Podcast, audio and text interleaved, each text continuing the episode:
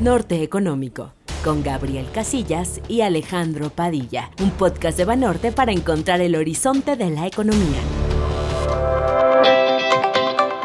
Hola, ¿qué tal? Los saludo con el gusto de siempre y les doy la bienvenida a Norte Económico. Mi nombre es Gabriel Casillas y junto con Alejandro Padilla lideramos los equipos de análisis económico y estrategia financiera de mercados de Banorte. Hola Alex, ¿cómo estás? Gabriel, un afectuoso saludo a ti y a nuestros amigos de Norte Económico. Espero que ustedes y sus familias se encuentren muy bien. Contento por esta entrevista que se vuelve tan relevante a menos de tres semanas de las elecciones en Estados Unidos. Definitivamente Alex, y en esta ocasión nos acompaña uno de los analistas políticos más prestigiados e importantes de México, Carlos Elizondo Mayer Serra. La entrevista. La inversión se ha venido estancando. Economic relief overall for La coyuntura económica contada por sus protagonistas. Tal como lo comentó Gabriel, hoy nos acompaña un reconocido politólogo en norte económico. Carlos Elizondo Mayer Serra cuenta con doctorado y maestría en ciencia política por la Universidad de Oxford y una licenciatura en relaciones internacionales por el Colegio de México. Dentro de su amplia experiencia destaca haber sido embajador de México ante la OCDE y consejero independiente de Pemex. Forma parte del Sistema Nacional de Investigadores del CONACIT nivel 3 y en el ámbito académico ha sido profesor e investigador en el CIDE, en donde también ha fungido como director general y en el Tecnológico de Monterrey, en donde actualmente es profesor de la Escuela de Gobierno y Transformación Pública. Además, Carlos Elizondo es autor de varios libros, columnista en algunos de los principales medios escritos de circulación nacional, así como conductor de programas de televisión. Carlos, gracias por acompañarnos. Bienvenido a Norte Económico. Al contrario, gracias a ambos. Estimado Carlos, pues eh, no se diga más, empecemos en este día que una vez más estamos de manteles largos contigo aquí. Eh, me da un enorme gusto que nos acompañes en este podcast, especialmente a escasos días de la elección presidencial en los Estados Unidos, el próximo martes 3 de noviembre. Y observando las últimas encuestas, así como el mercado de apuestas y algunos modelos predictivos, como que todo parece indicar que eh, hay una probabilidad elevada que Joe Biden pueda ser el próximo presidente en Estados Unidos. ¿Este es tu escenario central o piensas que el presidente Trump logrará revertir este proceso? Y con base en esto, ¿Qué puede hacer Donald Trump para salvar la campaña, en tu opinión, estimado Carlos? Pues mira, ya hace cuatro años muchos nos fuimos con la finta de utilizar el modelo de Nate Silver, que le daba a Hillary Clinton una probabilidad de ganar entre 70 y 80% poco antes de la elección. Y pues sabemos que 20% es poco, pero no es un cisne negro, se puede dar, no es un evento de muy baja probabilidad. Creo que en esta ocasión, aunque los modelos están mucho más cautos en asignar probabilidades, ya nada más o menos en probabilidades, no tan distinto a como estuvo hace cuatro años, como bien decías, Gabriel, hay diferencias muy importantes en las encuestas. Están más abiertas que hace cuatro años, han estado sistemáticamente abiertas, Hace cuatro años vimos en varias encuestas que se cruzaba y que Trump estaba arriba de Hillary, nunca estuvo en promedio tan abierto. Y si ven, vamos viendo los estados clave, pues vemos que también la ventaja de Biden es en promedio un poco más alta de lo que era hace cuatro años. Entonces creo que el escenario base de cualquiera salvo que sea un mago con una bola ahí rara que pueda ver algo que nadie está viendo. Y, el mercado de apuestas y los mercados financieros, tú conoces mejor que yo, están pues muy en el sentido de que va a ganar Biden. Por supuesto, cualquier cosa puede pasar. Como dice por ahí un clásico, la democracia es la certidumbre de las reglas, pero la incertidumbre de los resultados. En este caso tampoco hay certidumbre de las reglas, pero eso vamos a hablar más adelante porque lo que más me preocupa no es tanto el resultado, sino los días posteriores a la elección, pero eso hablar en un segundo más. ¿Qué podría hacer hoy Trump? Pues yo creo que podría dejar de ser Trump, pero eso es muy complicado. la situación en la que está es el resultado de las decisiones que tomó, de cosas muy estructurales como el estilo de gobierno, hasta muy puntuales como la forma en la que reaccionó en el debate, violando las propias reglas del debate. Entonces, no la tiene fácil. La estrategia que está siguiendo ya no es tanto como mejoro esta tendencia, sino cómo hago donde está. Yo creo que el margen de maniobra del presidente, que es como presidente, tratar de desestimular la votación. Por la elección de Estados Unidos, ya conviene contarlo, Gabriel, muy distinta a la mexicana en muchos sentidos. Pero voy a empezar con la más significativa. Es el día laboral. Y además no hay casillas cada 300 metros, exagero, con la cercanía que hay en México, donde casi cualquiera llega a, su casa, a la casilla en domingo caminando. En el caso de Estados Unidos, el día laboral lo organizan los estados, hay muchos estados republicanos que ponen todo tipo de traba para que el votante pobre le cueste trabajo llegar, dificultar el registro de la gente, que otra vez el votante más pobre tiene más problemas, las minorías étnicas, que es una parte importante del votante demócrata. Toda la discusión que hemos visto, Gabriel, respecto a si el voto de correo, que viene por el correo, es fraudulento, que ha querido decir Trump. Entonces, Trump lo que quiere es que la gente no vote, que se ponga en duda el resultado si depende de la votación en correo que parecería que hoy va a ser mucho más nutrida de demócratas que de republicanos y en un escenario de mucha cercanía en el resultado, muy a la mexicana, como lo hizo Porfirio Muñoz Ledo, declararse ganador con la diferencia respecto a Porfirio Muñoz Ledo en la elección interna de, de Morena, que no controla Porfirio nada más que a su chofer, quizá. Es, Trump es presidente de los Estados Unidos y esa es la gran diferencia respecto a hace cuatro años, que este volátil personaje nos generaba mucha incertidumbre, pero era un personaje en la oposición. Hoy tiene todas las llaves del poder que te da la presidencia de Estados Unidos. Y eso creo que está jugando. ¿Qué probabilidad le asigno de éxito? Creo que baja. No le puedo dar un número, pero no es cero. Pero si tú me das una apuesta favorable, yo la apuesto a Biden. ¿eh? Oye, estimado Carlos, en base a lo que nos acabas de comentar, pues sí, definitivamente el presidente Trump ha advertido del riesgo de fraudes y públicamente también ha dicho que no aceptaría una derrota en caso de que los resultados no lo favorezcan, si es que él considera que hubo irregularidades en el proceso. Esto podrá incrementar la incertidumbre, inclusive la volatilidad en los mercados financieros asociados a este evento geopolítico tan importante.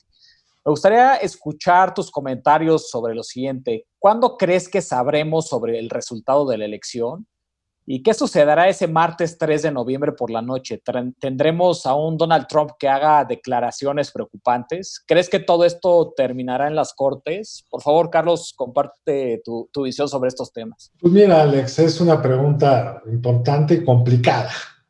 Primero porque pues hay muchos escenarios posibles, pero yo creo que el escenario dominante, como dicen ustedes, no es dominante, Gabriel, lo pones muy bonito, el escenario base, el escenario base es un triunfo amplio de Biden.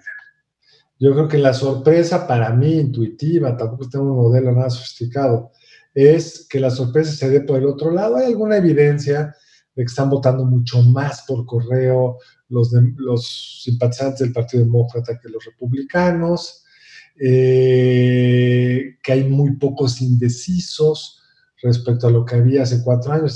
Si, se ha abierto la elección es porque los indecisos se han ido decidiendo, porque el Partido Demócrata no está manco y ha generado toda una serie de estrategias de movilización electoral en estados o en ciudades incluso claves para poder ganar un estado y hay una eh, pues, gran enojo contra Trump y es muy distinto hoy con un además candidato como Biden, que es, pues en general genera mucho más simpatía que Hillary Clinton hace cuatro años. Entonces el escenario base, Alex, es que gana Biden, gana por un margen amplio, lo cantan las televisoras y todo lo demás fue ruido previo al concierto y el concierto sale bien. Trump, pues, como todos estos líderes populistas, pues entonces ya se da cuenta que su mejor papel es decir, yo siempre estuve con la democracia, felicito a Biden. Me puedo imaginar un escenario como ese. Ahora, si la elección viene cerrada, entonces sí, ni siquiera en el clásico too close to call al que estamos acostumbrados, muy, donde hay ciertos estados donde no, las encuestas no te pueden decir, entonces va como prolongando, como lo vimos en el Gore versus Bush, en el año 2000. ni siquiera estoy pensando en ese escenario, estoy pensando en un escenario no tan cerrado, pero que justo varias factores de cómo se organiza la elección, más el presidente Trump, pueden llevar a mucho, mucha incertidumbre. Lo primero, Alex, sería, en muchos estados no puedes ir contando los votos que llegaron por correo, hasta, sino hasta que arranca la elección y están contando los votos que se están dando ahí. Entonces puedes tener un, desfase, acabas de contar los votos presenciales, no has acabado de contar los que vienen por correo o los que llegaron por correo para ser exacto, y ahí alguien decide, pues, pues ya va ganando Trump, eh, las elecciones son controladas por los gobernadores estatales y en una cosa mafiosona deciden parar ya el conteo porque no está claro, se abrieron los paquetes y en dos estados clave declaran los gobernadores ganador, uh, suspenden el proceso y se declara ganador a Trump y ahí se puede armar una verdadera confusión. No hay un INE, no hay un tribunal electoral es un proceso, supongo, Gabriel, que en términos de teoría de juegos es fascinante porque son equilibrios organizacionales en cada estado donde no hay ninguna gente que los coordine. Y entonces, como sabemos en teoría de juegos, los resultados de ese juego de equilibrio son múltiples. Nosotros estamos acostumbrados a un actor controla todo, decide cuándo se canta, ese actor es profesional, que es el INE. Aquí es muy distinto. Entonces, en ese escenario, Alex, sí me preocupa que tengamos que esperar, no horas, quizá días, y que luego vengan los conflictos, tal estado que no contó los votos por correo, entonces va a la corte local, la corte local, si está controlada por los republicanos, dice una cosa, que se va a la Suprema Corte, la Suprema Corte seguramente tendrá ya una clara mayoría conservadora, y a diferencia del Gore versus Bush, donde se fue a la Suprema Corte, todos los ministros nombrados por, por el papá de uno de los candidatos que era George Bush hijo o de sus amigos, de todos los nombrados por los republicanos, votaron de un lado, los demócratas por otro, y Gore concedió. Ahí viene la otra cuestión, que Biden puede decir, yo no concedo, esto fue una trampa. No estamos hablando del viejo pacto de caballeros que había en Bush versus Gore, donde pues, hubo algunas cosas gandallonas, pero no fue todo una gandallez. Aquí puede ser un escenario donde pues las gandalleras, lo gandalla de un lado es replicado por el otro, entonces nos podemos ver en algo que nunca nos hemos imaginado, un voto por voto, casilla por casilla, la toma de Avenida Pensilvania, yo qué sé. O sea, sí es un escenario que puede ser de mucha incertidumbre. Yo creo que las encuestas nos van a ir ayudando de cara al día de la elección y nos irán pues, ayudando a saber hasta dónde se está abriendo o no el proceso electoral. Eh, algunos estados muy importantes son al arranque de la jornada, como Pensilvania. Entonces, quizá para cuando ya votó California, ya Pensilvania ya concluyó y concluyó de forma. Es decir, hay varios estados que ya pueden muy rápido inclinar la balanza de un lado, ya no importan esos estados bisagra tradicionales. Pero de que hay incertidumbre como nunca había habido en Estados Unidos, porque insisto, no solo está la incertidumbre del resultado, está la incertidumbre de los procesos. Interesante, Carlos, y qué bueno que mencionas teoría de juegos, porque justamente hace unos días se anunció el premio Nobel de Economía y pues a las dos personas que se lo, se lo dieron, justamente un tema es eh, todo este tema de, subastas y pues, se basan en mucho en teoría de juegos. Pero, y, qué, qué, interesante, ¿no? Al mencionar de nuevo traer a la mesa Gore versus Bush, en el tema de que, digamos, para poner un poquito en contexto, porque tú eres el que realmente sabe de estas cosas, pero o sea, imagínate, son 270 votos, ¿no? Como digo, para la audiencia que se necesitan 270 para votos del colegio electoral. Exactamente. Entonces, eh, pues Bush tenía 246, ¿no? Y Gore tenía 266. Y nada, faltaban esos 25 votos electorales que faltaban de Florida, y pues la decisión la toma la Suprema Corte eh, más por la fecha límite, ¿no? Porque ni siquiera estaban muy de acuerdo en la, cómo se había hecho la, votación. Es importantísimo, importantísimo recuperarlo y tienes una memoria fantástica para los números. Déjame complementarlo para que se vea de qué tamaño era el problema. Este estado, Florida, que era el que faltaba, las encuestas ya habían declarado ganadora Gore. O sea, ya la televisión había dicho, el siguiente presidente de Estados Unidos es Gore. En Florida gobernaba el hermano del candidato, Jeff Bush. Entonces, tú tienes al hermano del candidato en una elección llena de cosas sospechosas, una maquinita que no funcionaba, porque en Estados Unidos hay unas máquinas para perforar las votaciones que luego alimenta una computadora o es óptica en algunos casos, pero en este caso no funcionaba bien, estaban recontando los votos en un estado que además tiene una estrategia de quitarle el derecho al voto a casi cualquier negro, exagero la nota, pero por cualquier delito puedes nunca recuperar tu derecho a votar y la población afroamericana tiene mucho más probabilidad de que le suceda esto. Entonces era un escenario muy complicado, se estaban recontando los votos, el procurador, empleado del hermano del candidato, dice, ya no recuenten más, y a lo que se llevó a la Suprema Corte es, ¿se sigue recontando o no? La ley es uno que diga en la Suprema Corte. La Suprema Corte hubiera dicho, sigan recontando, hubieran tenido que recontar. No había una fecha límite. No hay ahí. La única fecha límite que tiene la Constitución de Estados Unidos es el día del cambio del presidente.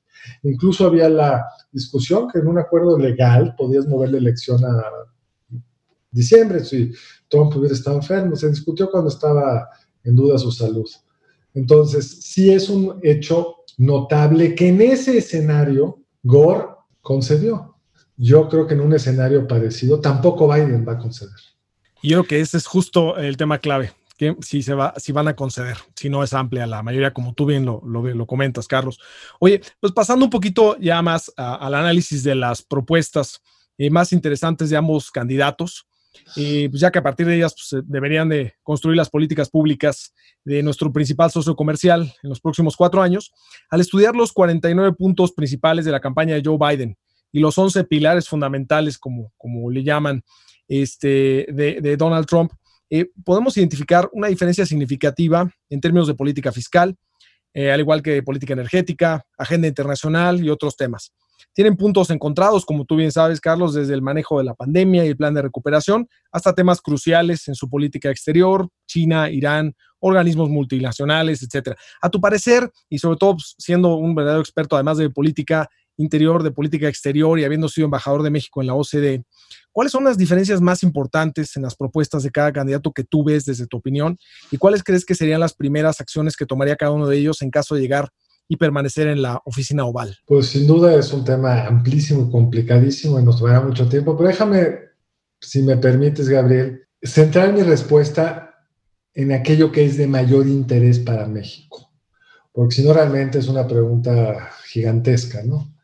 Eh, y deja de empezar por donde sí creo que hay un acuerdo, aunque como bien dicen, el documento pues, hay cierto énfasis distinto, pero hay algo que yo creo que no va a cambiar, gane quien gane, que es que la élite en Estados Unidos, o el establishment, como dicen en Estados Unidos, ya se dio cuenta que la relación con China no puede ser la de asumir que estamos frente a un competidor, adversario, socio normal que va a jugar dentro de las reglas democráticas y de economía de mercado.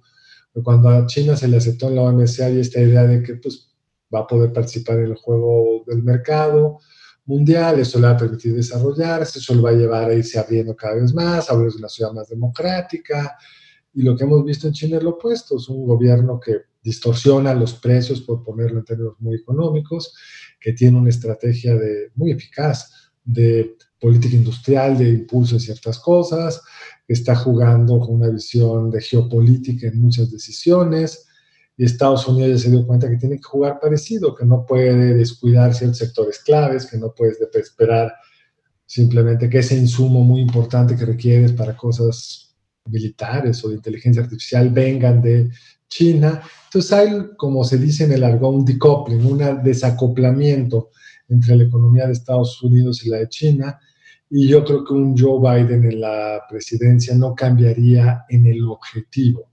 El estilo sería distinto, sería un estilo más institucionalizado, buscando más apoyo de sus históricos aliados en Europa. Y eso para México puede ser muy importante, con un gobierno que tuviera más capacidad de planeación, más capacidad de invertir en infraestructura crítica, capacidad de atracción de la inversión que se va a ir de China y se irá a algún lado y México es sumamente atractivo en muchos sentidos, podríamos tener una gran oportunidad económica, pero aún sin un presidente y un gobierno con esas características, la oportunidad va a estar ahí y algún gobierno estatal la va a aprovechar, ta, ta, ta. Y eso yo creo que es un cambio estructural que no se va a modificar con el triunfo de cualquiera de los dos, que yo creo que puede beneficiar a México. Pero hay un tema donde AMLO y Trump sí son muy parecidos y que Biden y AMLO no podrían ser más distintos, que es en la estrategia respecto al cambio climático y sobre la transición energética, su ritmo, sus características, etc. Es decir, Trump y AMLO creen en el carbón, en las economías de los hidrocarburos, y ambos, por más éxito AMLO que Trump, pues han tratado de obstaculizar la transición energética. México no se ha salido del Acuerdo de París, pero va rumbo a no cumplirlo. Esto a Biden y a la coalición demócrata que está atrás de Biden les es de muchísima importancia. Y la estrategia energética de este gobierno, de nuestro gobierno, pasa por pues obstaculizar las energías verdes y quemar hidrocarburos, combustóleo en las termoeléctricas. Eso yo creo que va a tener una tensión fuerte con los Estados Unidos y creo que eso es una de las diferencias más notables entre ambos presidentes de cara a México. Creo también que, pues, como tú lo mencionabas, Gabriel, las políticas tributarias, fiscales son muy distintas. A México donde le afecta o le tiene un cierto impacto es, uno, pues qué impacto económico tenga. Hoy leí un artículo bien interesante que seguro tú ya lo habías observado, pero quien está subsidiando las remesas se llama Donald Trump, con ese cheque que les llega a los ciudadanos y residentes en Estados Unidos de apoyo por la pandemia. Entonces, aunque muchos connacionales se quedaron sin trabajo, en una enorme generosidad siguen mandando dinero por esa política expansiva fiscal y monetaria. Yo creo que cualquiera de los dos va a ser expansivo, aunque con énfasis distintos. Creo que Trump es más dado a repartir dinero indiscriminadamente yo creo que Biden sería mucho más por el lado de la expansión del gasto público, entonces tiene impactos distintos para la economía mexicana, pero los dos, para lo que al final de cuentas yo lo que le importa a la economía mexicana es que crezca la economía de Estados Unidos. Y ahí sí te preguntaría a ti, ¿cuál de las dos estrategias crees tú que es más sostenible en términos de crecimiento económico? Y ese sería pues, el mejor para el país. Donde sí creo que hay una diferencia, Gabriel, importante en la política fiscal. Aquí tenemos un gobierno de izquierda, o se dice de izquierda, muy curioso porque no ha hecho una reforma fiscal. Pero tiene una, una restricción estructural muy fuerte si quisiera subir las tasas para las empresas a partir de la segunda mitad del sexenio, como ha prometido, este gobierno nuestro ha prometido que la reforma fiscal vendrá después de la elección intermedia, más allá del margen político, si tiene o no mayoría en la Cámara de Diputados, pues está que hoy las tasas de sobre la renta para las empresas, las personas morales, digamos, en México, en Estados Unidos son muy bajas como resultado de la reforma de Trump. Trump pues las mantendría, Biden ha dicho las revertiría. Y eso es lo que abre un espacio desde el punto de vista tributario en México de mayor presión a las empresas mexicanas. Entonces creo que eso tendría un impacto no trivial en la capacidad recaudatoria de este gobierno. Creo que otro tema donde hay una gran, gran diferencia es en general en, a Trump realmente lo que le importa es lo que a él es rentable. Yo creo que Biden va a ser un presidente con más presión de sus bases.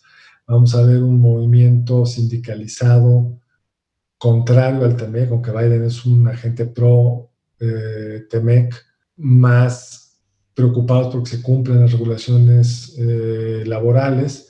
Hay un escenario además donde Biden puede tener además un Senado demócrata, es decir, pueden tener todas las canicas de su lado, un poco como el presidente del observador acá. Entonces, estos intereses más proteccionistas o más preocupados por proteger el empleo en Estados Unidos pueden ser más proactivos realmente de lo que con un gobierno de Trump. Y finalmente, me parece que en general la mayor institucionalidad en materia de muchas, muchas materias, pero en particular en la política exterior, con un eventual gobierno de Biden, llevaría a tratar de canalizar la relación México-Estados Unidos alrededor de los temas históricos y con pues, la idea de que no es el capricho ni de un presidente ni del otro el que nos permite ir colaborando en materia de seguridad y otras cosas. Entonces creo que habría una dificultad para este gobierno tan desinstitucionalizado el ir como teniendo que reaprender cómo relacionarse con los Estados Unidos. De manera muy rápida, Carlos, lo que me preguntaste un poquito de la política tributaria, la verdad es que, eh, pues sí, sí puede tener un choque en Estados Unidos si llega Biden y sube la tasa de, ISR de 21 a 28%, pues sí va a tener un impacto, ¿no? Ahora, no se lo va a subir a toda la población, se lo va a subir obviamente a los que tienen mayores ingresos, eh, o, vamos, tendrá un efecto en quienes tienen mayores ingresos. Ahora, eso puede tener también un efecto positivo en México, no por el crecimiento, sino por el lado de que en México, pues la, tasa de ISR es mucho más alta. De hecho, cuando Trump bajó impuestos, pues, hubo toda una discusión si pues desincentivaba inversión en México.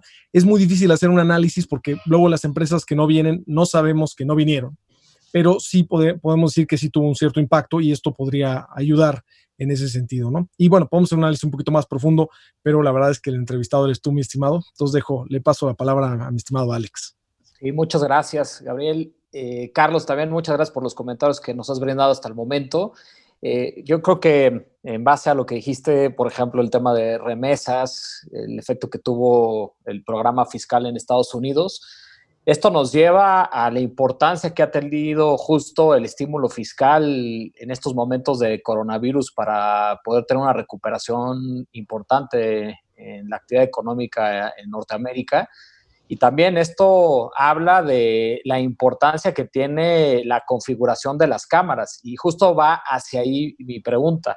En esta elección también tendremos eh, la votación por 35 de 100 asientos en el Senado, que actualmente tiene mayoría republicana, y todos los 435 de la Cámara de Representantes.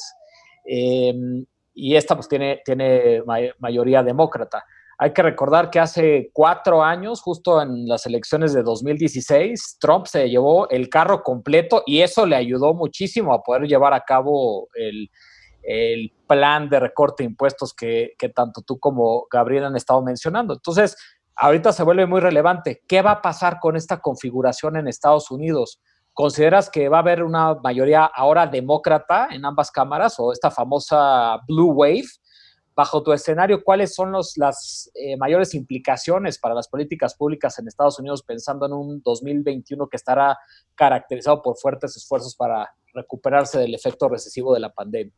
Yo, por lo que leo de las encuestas, la Cámara de Representantes, la Cámara de Diputados, la van a confirmar los demócratas probablemente con un margen aún superior al que tienen ahora. En la Cámara, en el Senado, las encuestas están muy cerradas más de que es muy difícil medirlo y cada caso, cada elección de senador depende de una que iba muy arriba, el candidato demócrata, lo agarraron con unas cartas, un amante, le has hecho a perder todo. O sea, es tan local el proceso y depende de tantas variables que es difícil saber. Pero hoy en los modelos predictivos hay una ligera mayor probabilidad de que el, el Senado lo recupere el Partido Demócrata a que lo mantenga el Partido Republicano. De esas treinta y tantos senadurías que están en juego, una gran proporción son republicanas, a diferencia de lo que fue hace dos años. Entonces, pues tienen más posibilidad de perder nada más por ese mero hecho los republicanos, que tienen más canicas en juego. Y si hay algunos estados que no eran muy competitivos para los demócratas, que parecería que se han vuelto más competitivos. Entonces, yo creo que pues no es un escenario bajo, una probabilidad baja que si Biden gana, pudiera ganar con ambas cámaras. Y lo dijeron tanto tú como Gabriel, Gabriel de distintas formas. Pues si tienes la mayoría, pues es mucho más fácil implementar tu, tu programa. ¿En qué consiste este programa? Pues en los temas que ya se mencionaron.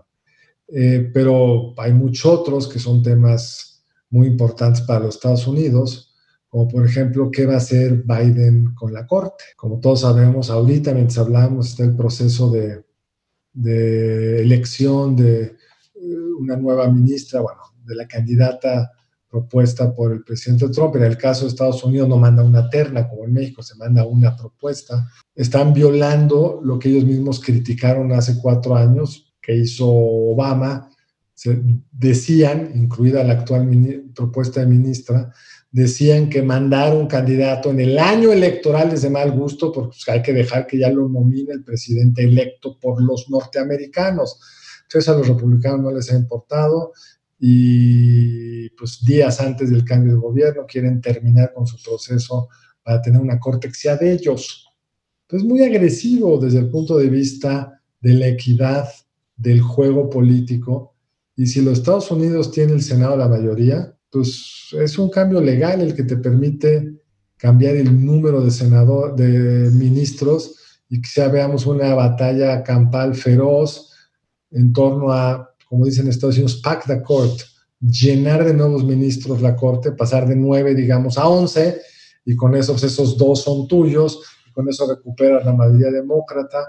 Entonces, como es tan complicada la política en general y en particular la política de Estados Unidos, cuáles vayan a ser los, los temas que quiere impulsar un eventual presidente Biden, cuál va a ser su margen de maniobra. Eso puede tener una serie de repercusiones en la pregunta que tú me hiciste, qué tan sostenible es la recuperación del crecimiento de Estados Unidos, no lo sé, la verdad, Gabriel, y tú sabes mucho más que yo de esto. Va a depender de otras variables que ambos tienen políticas muy distintas, qué hacer versus el virus, eh, qué combinación de eh, sana distancia o de medidas de distanciamiento social, más este, cubrebocas, etcétera, pueden alentar la desparramada del virus en un invierno que en general confina a la gente y hace estas enfermedades eh, pues, más contagiosas. En fin, hay tantas variables, Alex, pero ciertamente no va a ser fácil para quien gane la presidencia. Estados Unidos está en medio de una situación económica muy complicada, requeriría un estímulo adicional, que me corrijan a Gabriel o tú, para poder mantener esta recuperación que se ha visto. La situación fiscal en Estados Unidos en el corto plazo fácil, pues porque el dinero no cuesta, pero tarde o temprano vas a tener que pagar. Eh, ¿Cómo anda ya la deuda respecto al PIB? Por arriba del 100, ¿no? Con todos estos estímulos. Entonces, 100% del PIB. Entonces, traes ahí muchos problemas, tienes que tomar decisiones difíciles Súmale esto el cambio tecnológico, qué hacer con las grandes empresas de tecnología que ya decidió un panel en la Cámara de Diputados que son abusivas, que hay que cambiar la ley. En fin, el 21, a tu pregunta, Alex, no se ve nada fácil.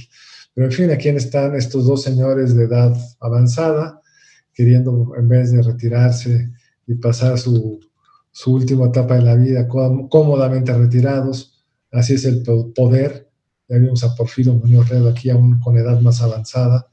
Parece que es de las drogas más ambiciosas el poder y aquí están queriendo hacerse responsable de las enormes complejidades que para cualquiera hoy significa gobernar. Oye, eh, una, una última pregunta, Carlos.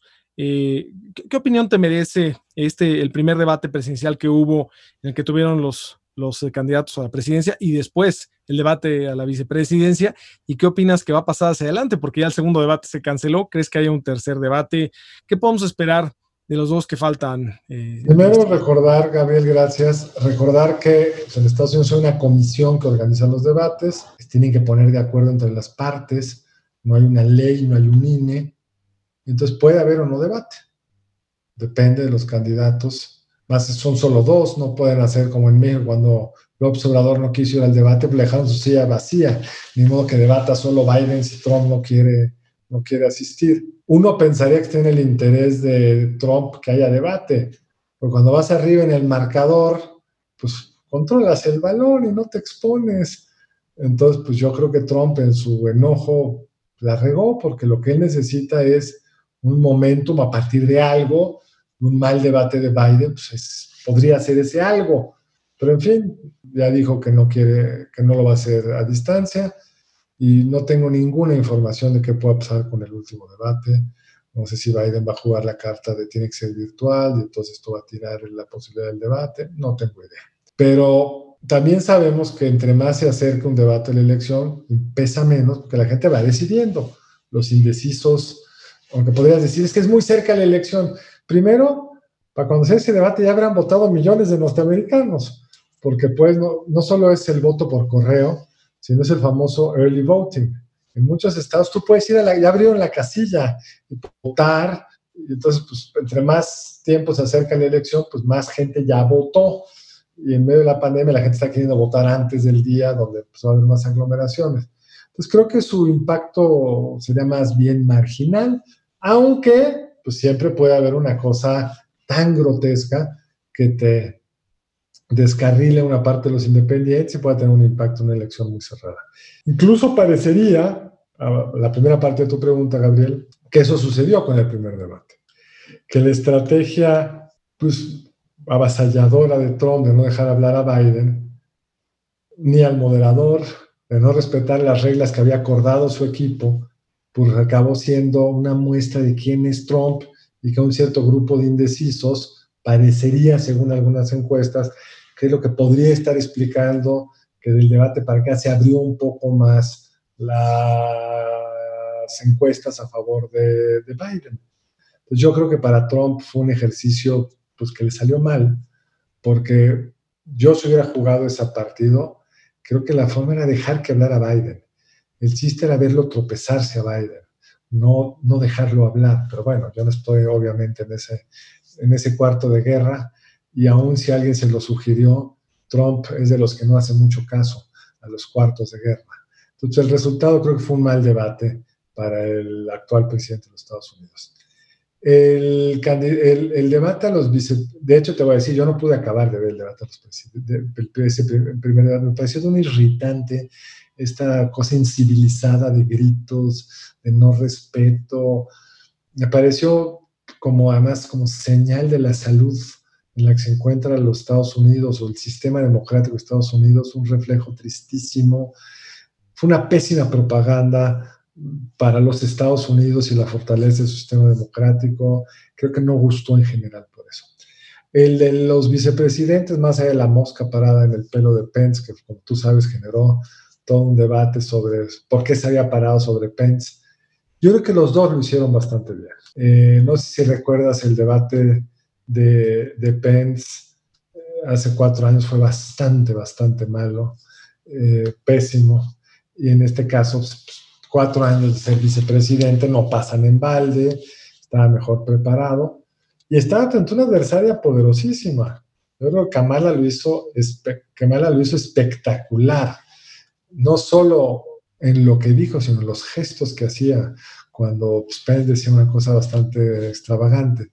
Entonces, pero lo que parece enseñar las encuestas es que si tú eras republicano, viste a Pence haciendo un trabajo fantástico, y si tú eres demócrata, viste a Harris haciendo un trabajo fantástico, y los independientes, dependiendo de la encuesta, pues a lo mejor se, fueron más pro Harris que pro Pence, pero donde aparentemente no tuvo mayor impacto, sobre todo porque no lograron hacer el spin post debate los republicanos, se volvió a meter Trump y eso, digamos, alguna ganancia que hubiera podido tener un Pence que salió mejor de lo esperado, aparentemente ya no tuvo mucho impacto en el interés de los votantes. Pero, y es muy raro, es una pregunta muy importante el de la vicepresidencia, porque ahí estamos quizá viendo con mucha mayor probabilidad que en casi cualquier otra ocasión, ahí podemos estar viendo al siguiente presidente de los Estados Unidos, por la edad de los dos candidatos a la presidencia.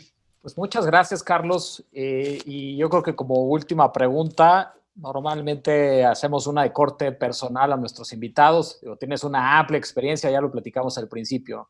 Hoy en día eres profesor de la Escuela de Gobierno y Transformación Pública del TEC de Monterrey, fuiste embajador de OCDE, estuviste en Pemex, así que agradeceríamos mucho que nos puedas compartir pues, algunas anécdotas que has tenido a lo largo de esta trayectoria profesional, académica, y además libros que has escrito, columnista, en fin, programas de televisión, algo que nos puedas compartir sería muy bueno.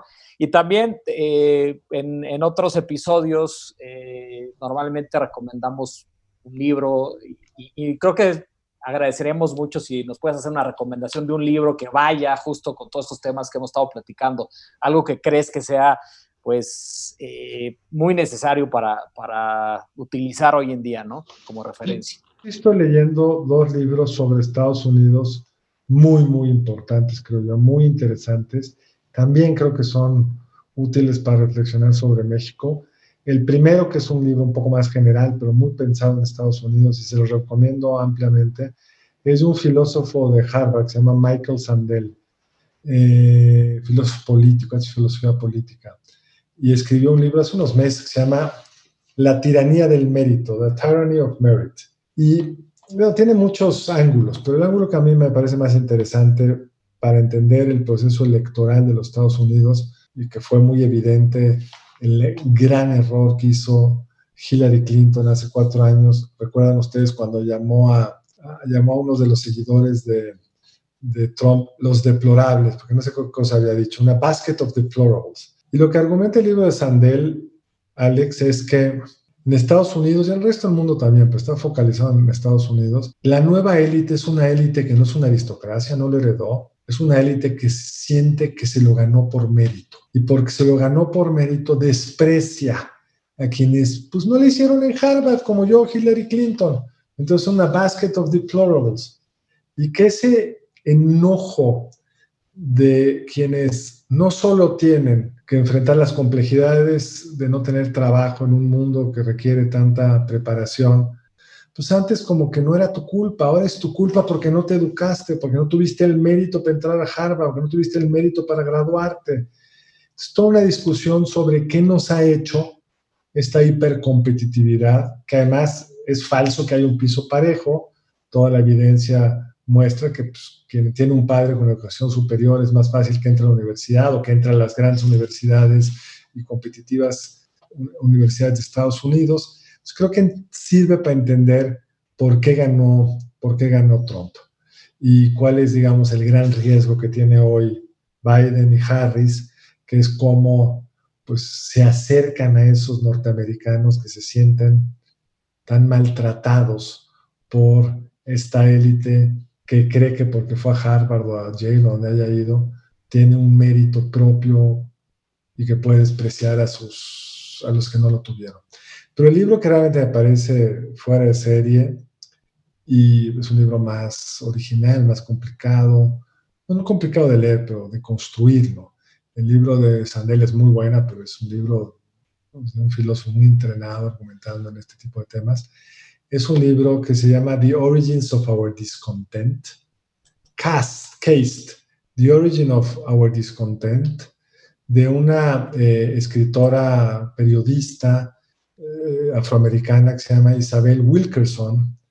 Y es un libro que lo que argumenta es que tú no puedes entender el triunfo de Trump si no es porque viene después de un presidente negro en un país profundamente racista donde en la lógica de la casta superior, o sea, los blancos en el argumento de Wilkerson, sintieron que se había desacomodado el orden establecido y pues, hay unos argumentos muy complicados o muy profundos que no podría resumir en un podcast, pero que el origen del descontento en Estados Unidos son esos 250 años de esclavitud de la población afroamericana, que vinieron, vinieron después de la guerra civil 100 años sin derechos, para fines prácticos, eran individuos sin derechos políticos, sin derechos eh, mínimos civiles de otro tipo, y que esa tensión racial de Estados Unidos se expresó en el triunfo de Trump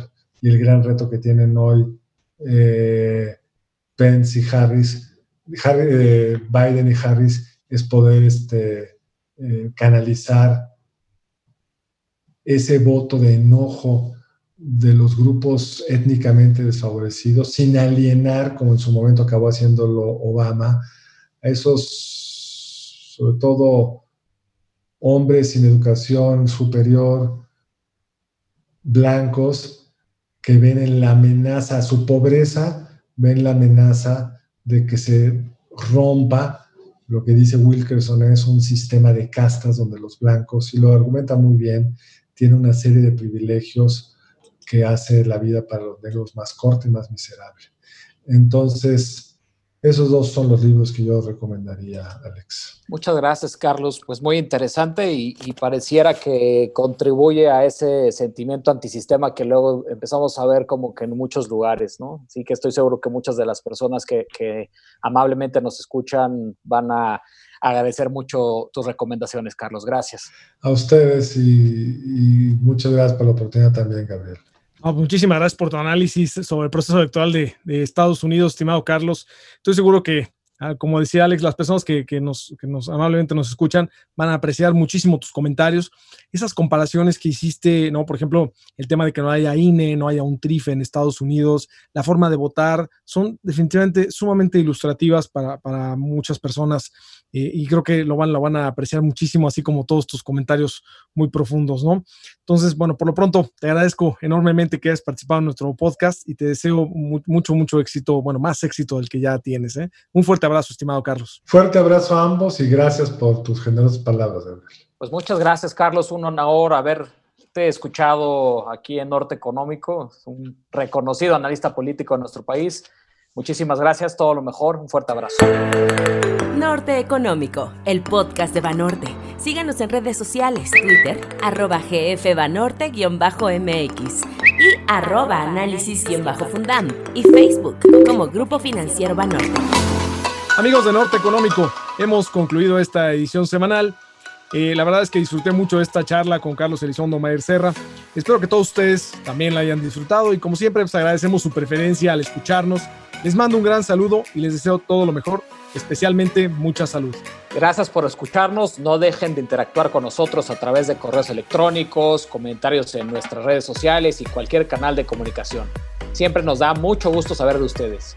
Y en ese sentido, Gabriel, varias personas nos han comentado que extrañan nuestras recomendaciones, especialmente de vino. Y bueno, también ya Carlos nos hizo el favor de recomendarnos un par de libros. Así que ¿Qué te parece si nos recomiendas algo para disfrutar de los debates presidenciales en Estados Unidos, si es que todavía vamos a tener, y sobre todo de los libros que nos recomendó Carlos? Bueno, venga, muchas gracias, Alex.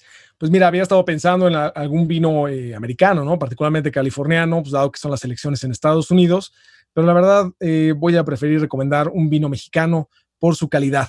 No, recordemos que hace, hace algunos meses recomendamos el, vino tinto Don Leo, este vino de Parras, Coahuila, que ganó el mejor vino eh, Cabernet Sauvignon de todo el mundo en este concurso internacional de vinos que se hace en Francia.